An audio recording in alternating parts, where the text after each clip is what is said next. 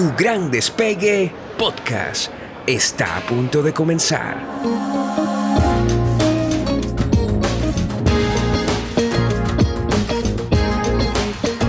Soy Andreina Tencio, tu coach para este viaje.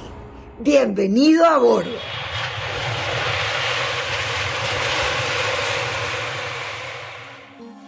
Te doy la bienvenida a un nuevo episodio de Tu Gran Despegue Podcast. En esta oportunidad eh, vas a escuchar solamente mi voz porque mi podcast eh, es enriquecido por una cantidad de invitados que siempre entregan de sus experiencias. Porque te recuerdo algo, tu Gran Despegue Podcast está pensado para aquellas personas ambiciosas como tú, como yo, que queremos, eh, digamos, alcanzar objetivos, que nos sentimos en esa búsqueda de cómo transitar nuestras vidas sintiéndonos bien con lo que hacemos, consiguiendo excelentes resultados y pudiéndolo vivir en liviandad, en disfrute, con bienestar. Hoy te traigo un tema y te pido que te quedes hasta el final porque luego aprovecharé para hacer un poco mi función de coach para que te imagines cómo, cómo pudiera ser una, inclusive una sesión conmigo. Entonces yo voy a entregarte algunas reflexiones que he hecho sobre un tema que lo considero pero crucial en mi propuesta de éxito sin sufrimiento.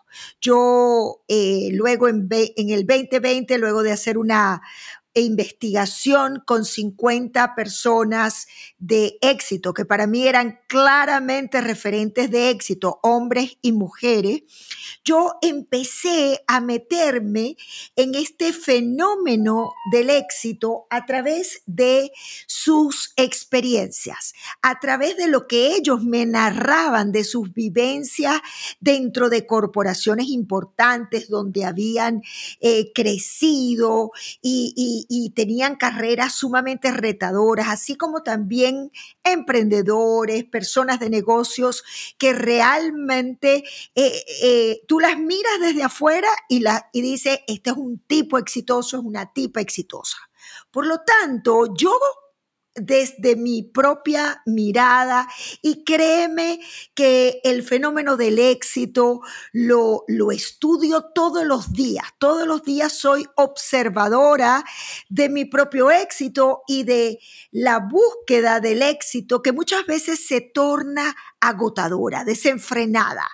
Y yo siento que tiene que ver con que estamos viviendo un momento de exaltación idealización del éxito y sobrevaloración de este éxito. Yo creo que esta, este, este episodio te trae una mirada aterrizada y humanizada del éxito.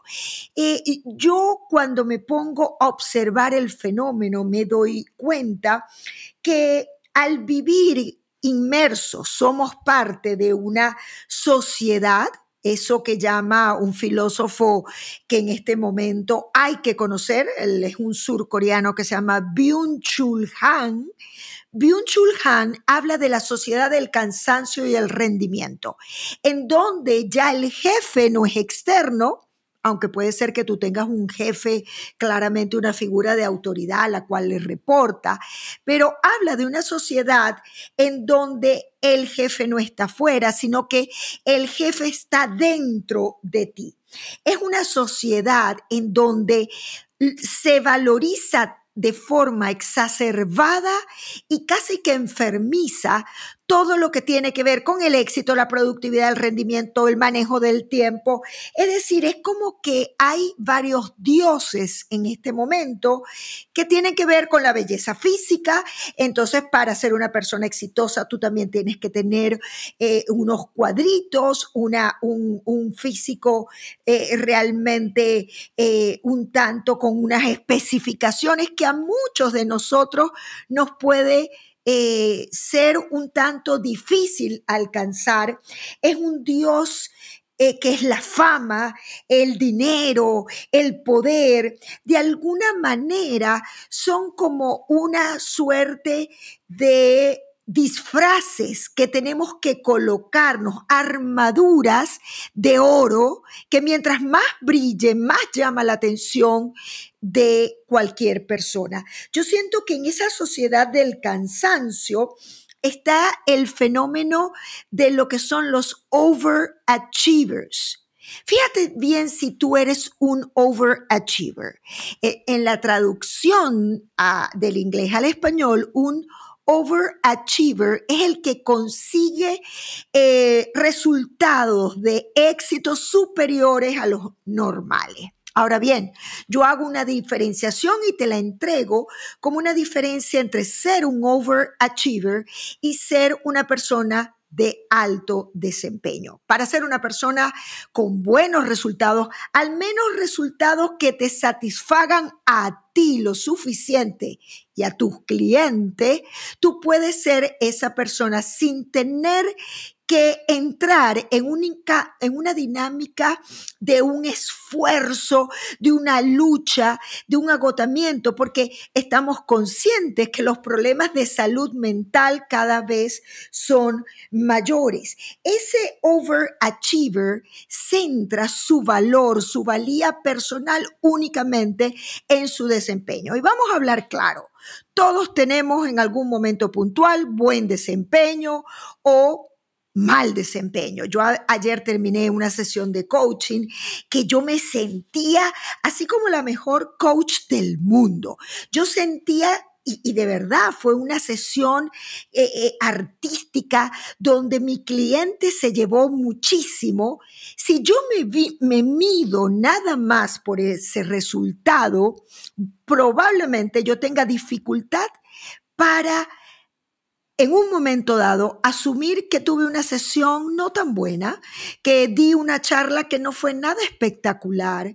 Es decir, el problema del overachiever es que idealiza y sobrevalora tanto el éxito que entonces vive constantemente huyéndole a la posibilidad de error o fracaso. Es decir, se crea como una adversión al fracaso y al error, lo cual es visto como lo peor que te puede pasar. Y realmente cuando hacemos un gran esfuerzo por huir de la posibilidad de ese fracaso, entonces tenemos la necesidad de convertirnos en una serie, en una suerte de autómatas, de personas que continuamente nos desconectamos del cuerpo y yo soy una convencida de que es posible transitar este camino hacia un éxito que además venga de tu propia definición del éxito, no la versión que nos venden todos los mensajes sociales. En esta sociedad del cansancio y el rendimiento, y más en un momento en donde eh, tenemos acceso a ver tanto las vidas editadas de otras personas que nos enseñan su super casa, su super carro, eh, una rutina de ejercicios perfecto, además una venta de sus productos perfecto. En ese mensaje que va calando y que yo diría que va minando nuestra alma, nuestro espíritu, ese bombardeo, porque lo llamo así, de mensajes sociales que hacen que la persona que no tenga esos resultados extraordinarios, entonces probablemente se sienten un loser, un perdedor. Yo creo que, y me hago muchas veces la pregunta, ¿cuál es el espacio que ocupa una persona que no sea la representación y el modelo de ese esa persona exitosa, idealizada. Todos tenemos un lugar en el mundo y estamos en medio de procesos todos de, búsqueda de sentirnos mejor, de, conservar nuestra salud eh, mental y eh, algo que me parece importante es revisar tu mindset. ¿Cómo está tu mentalidad y cómo está tu forma de operar y de funcionar en el mundo? Porque muchas veces nos eh, caemos como en la búsqueda de nuevas herramientas. Muchas de las personas que me buscan como coach me dicen, Andreina, es que yo quiero herramientas para. Cuando a mí me dicen que buscan herramientas, me parece que buscan recetas mágicas. Ese 1, 2, 3, esos pasos concentrados, por eso yo realmente cuestiono esa ese, esa industria de todo lo que es ayuda y crecimiento personal. No dudo de que hay libros excelentes, pero cuando nos obsesionamos con esos libros de ayuda y crecimiento que pretenden vender, y esto para mí es un acto meramente comercial, vender el cómo en tantos pasos tú vas a optimizar tu vida. E, en, estos días escuchaba un mensaje de una persona a la que además yo admiro mucho y decía, ¿cómo convertirte en una máquina generadora de cuánto te bombardean y cuántos son los mensajes que tú recibes diariamente en donde te venden estas soluciones mágicas. Y por supuesto, el que no puede seguir y ejecutar esa fórmula mágica se siente que es un gran perdedor. Empieza a quebrantarse, a quebrarse su sentido de seguridad, de confianza en sí mismo. Y yo a través de esta reflexión solamente te quiero entregar el que no seamos corderos sumisos de un mensaje social que todo el tiempo está reforzando ese positivismo excesivo. ¿Y a qué me refiero yo con el positivismo excesivo? Y esto también es un tema que trata igualmente el filósofo que te acabo de mencionar, Byung-Chul Han. Pero ese eh, eh, excesivo positivismo es la venta de una creencia de tú todo lo puedes.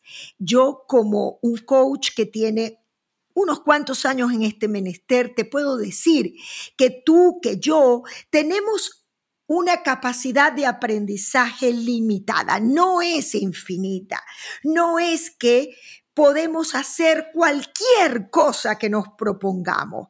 Eh, así como creo en que en el gran potencial de cambio que tiene el ser humano y cómo vemos una cantidad de casos de gente que en su historia eh, vino de cero, son esos típicos self-made que construyen una vida hermosa, de impacto. E, en este momento yo puedo pensar en una Oprah Winfrey que viniendo de un hogar, eh, pues una condición socioeconómica bastante baja, que vivió cosas tan duras, ha sido una mujer que nos puede inspirar. Es un caso como muy positivo que nos puede inspirar, más yo lo que cuestiono aquí y, me encantaría que me compartieras en comentarios qué piensas tú de, esto que te estoy entregando. Es como lo humano es que muchas veces no somos parte de esa literatura de casos de éxito, eh, tipo como el que te menciono en este eh, momento. Ese extremo positivismo pareciera que no le da cabida, pareciera que no le da espacio a la vulnerabilidad, a la humanidad. Es decir, eh, yo no es que creo que tengamos que ser negativos. De hecho, mucho del trabajo que yo hago como coach y que acompaño a la gente para que pueda reinterpretar sus situaciones de una manera más positiva. Es decir, siempre un juicio positivo. Ejemplo, em, Italia, yo ahora estoy viviendo en Italia y yo puedo decir, Italia es un país con grandes oportunidades para un coach como yo. Obviamente, tener ese juicio positivo siempre me va a ayudar y me va a empoderar. Ahora, si yo tengo el juicio contrario, me voy al otro lado de la negatividad extrema, eh, yo diría, Italia no tiene oportunidades para un coach como yo.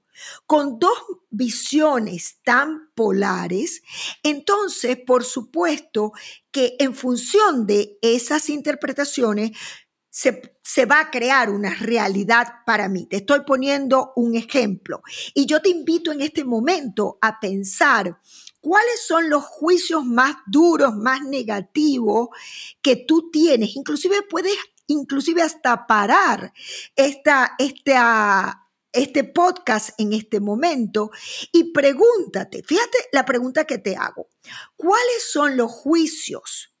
Si hay negativos y positivos, probablemente hay de los dos.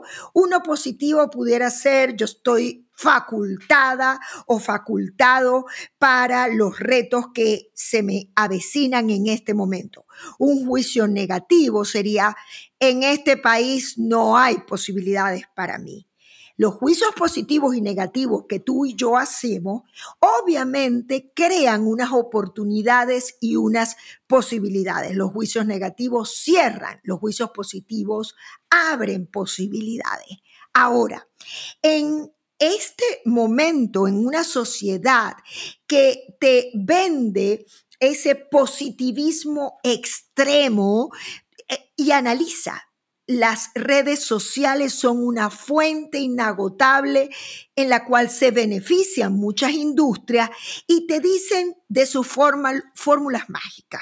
Mira cómo esto me ha funcionado a mí. Entonces tú ves a la persona súper famosa, influencer, y tú dices, no, que va, yo jamás voy a poder llegar allí. Ese es el excesivo positivismo al que yo me refiero lo que hace que muchas veces la persona común, y cuando yo digo común, puede tener un potencial inmenso, pero ¿qué pasa probablemente cuando tú recibes toda esa información y empiezas inclusive a compararte? ¡Wow! Fulanito, fulanita es una máquina de hacer dinero.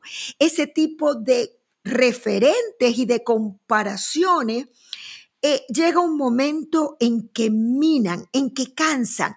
Por eso estamos viendo el fenómeno del burnout como algo cotidiano, personas que comprometen su salud mental. De hecho, en estos días, escuchando a mi filósofo surcoreano preferido, él decía, y te leo esto textualmente, el ser deprimido es un ser laboral que sin coacción externa, que yo no creo mucho, porque yo creo que las redes y todo, toda esta información que llega a nosotros en forma muy rápida son un tipo de coacción externa y de presión social, pero es una persona que cae en autoexplotarse, llega a extenuar su nivel de energía y ahí es cuando empezamos a ver, y a mí me lo dicen mis clientes diariamente, empezamos a ver a esa persona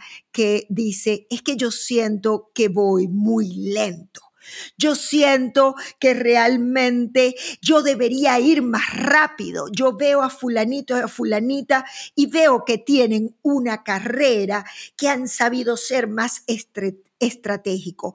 Es decir, yo siento que eh, humanizar el éxito es poder aterrizarlo a nuestra vida cotidiana y entender que es humano el que algunas veces estamos positivos, y el que otras veces no estás positivo. Es humano en un momento dado poder decir, esto lo puedo hacer y esto no lo puedo hacer. Reconocer nuestros límites es no seguir la pauta del cielo es el límite, porque realmente, probablemente para yo accesar a ese cielo, tengo que pagar un costo eh, en, energía, en salud física, en salud mental. Yo muchas veces en estos días le preguntaba a una coachí, a ver, ¿tú quieres ser rica en qué? Y ella me decía que su gran aspiración era la libertad financiera. Y fíjense que ese concepto de libertad financiera, que, que, es muy popular, que tiene mucha publicidad y propaganda, muchas veces cuando nos sinceramos eh, y, y, por ejemplo, en mi caso yo le preguntaba a mi coachee, a ver, ¿tú quieres eh, tener libertad financiera para qué? Y ella me decía, para hacer lo que me dé la gana. Cuando yo escucho esa respuesta, a mí me sonaba que era como para poder hacer cualquier eh, cosa y disfrutar de mi tiempo. Es decir, esa persona, mi coachí también pretende ser rica en tiempo. Pero fíjate algo, si, si tú vislumbras que para tener libertad financiera tienes que sacrificar la calidad del tiempo, de hecho, cuando nosotros profundizamos en su situación, yo le hablo de y le pregunto, ¿qué significaría para ella el ocio? Hay una gran adversión a parar y realmente humanizar el éxito es también encontrar que el ocio es válido, que el ocio es legítimo, el no hacer nada y no sentir que estoy perdiendo el tiempo y que no estoy avanzando lo suficiente. De hecho, yo le hablaba a ella que la palabra negocio, que parece opuesta al ocio, puede ser también negocio, la negación del ocio aterrizar, humanizar el concepto y el fenómeno de éxito, siento que tiene que ver con poder ser una persona realizada de alto desempeño sin tener que negar tu posibilidad humana de un momento, decir, ¿sabes qué? Me equivoqué. Eh, eh, realmente eh, eh, por aquí no es la cosa, esto no me salió bien y puedo intentar otra cosa porque no es el final de mi vida el que yo no haya podido alcanzar algo. Ahorita te, te quiero entregar algunas preguntas. Imagínate que yo soy tu coach, imagínate que en este momento, inclusive si repito, si quieres eh, pausar el podcast para escribir la respuesta a estas preguntas, te entrego las siguientes preguntas. ¿Qué es para ti el éxito? Por favor, sin contaminación del ambiente. ¿Cuál es tu versión de éxito? Escríbelo. Otra pregunta que te puedo hacer es, ¿te consideras exitoso? Sobre la primera pregunta, voy a regresar un momentico a la primera pregunta. ¿Qué entiendes tú como éxito? Una vez que des tu propia definición, observa, evalúa tú misma si tú crees que tu versión de éxito que acabas de escribir tiene que ver con una contaminación de lo que la sociedad del cansancio y el rendimiento te ha hecho creer.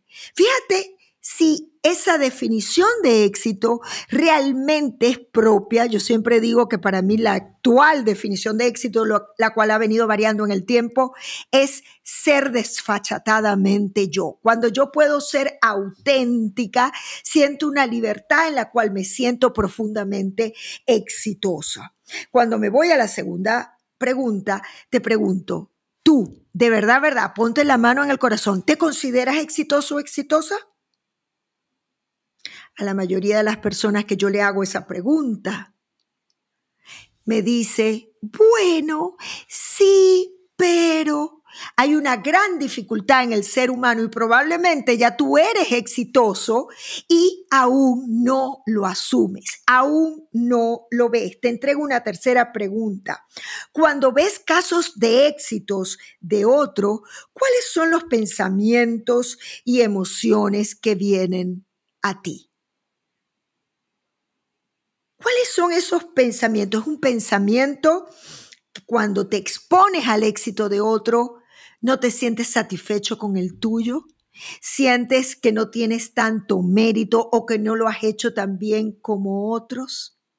Recuerda que cada uno de nosotros escogemos el ritmo al cual eh, queremos estar en ese, en ese camino hacia nuestros objetivos.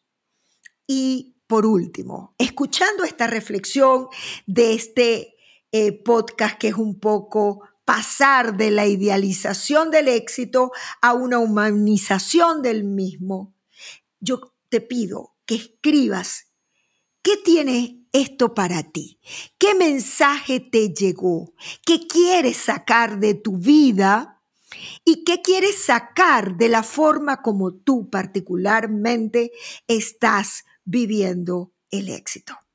Eh, con esto voy cerrando y invitándote a continuar eh, conectada. Si hay alguien que tú consideres que inclusive debe escuchar esta, esta reflexión que hoy te entrego, yo te pido que lo compartas, que lo difundas y seguimos despegando. Pero recuerda algo, para despegar tenemos que estar ligeros de equipaje, con sobreexceso de equipaje, con afán, con esa, esa necesidad de lucha, va a ser muy cuesta arriba el que podamos despegar. Gracias por escucharme y seguimos en contacto.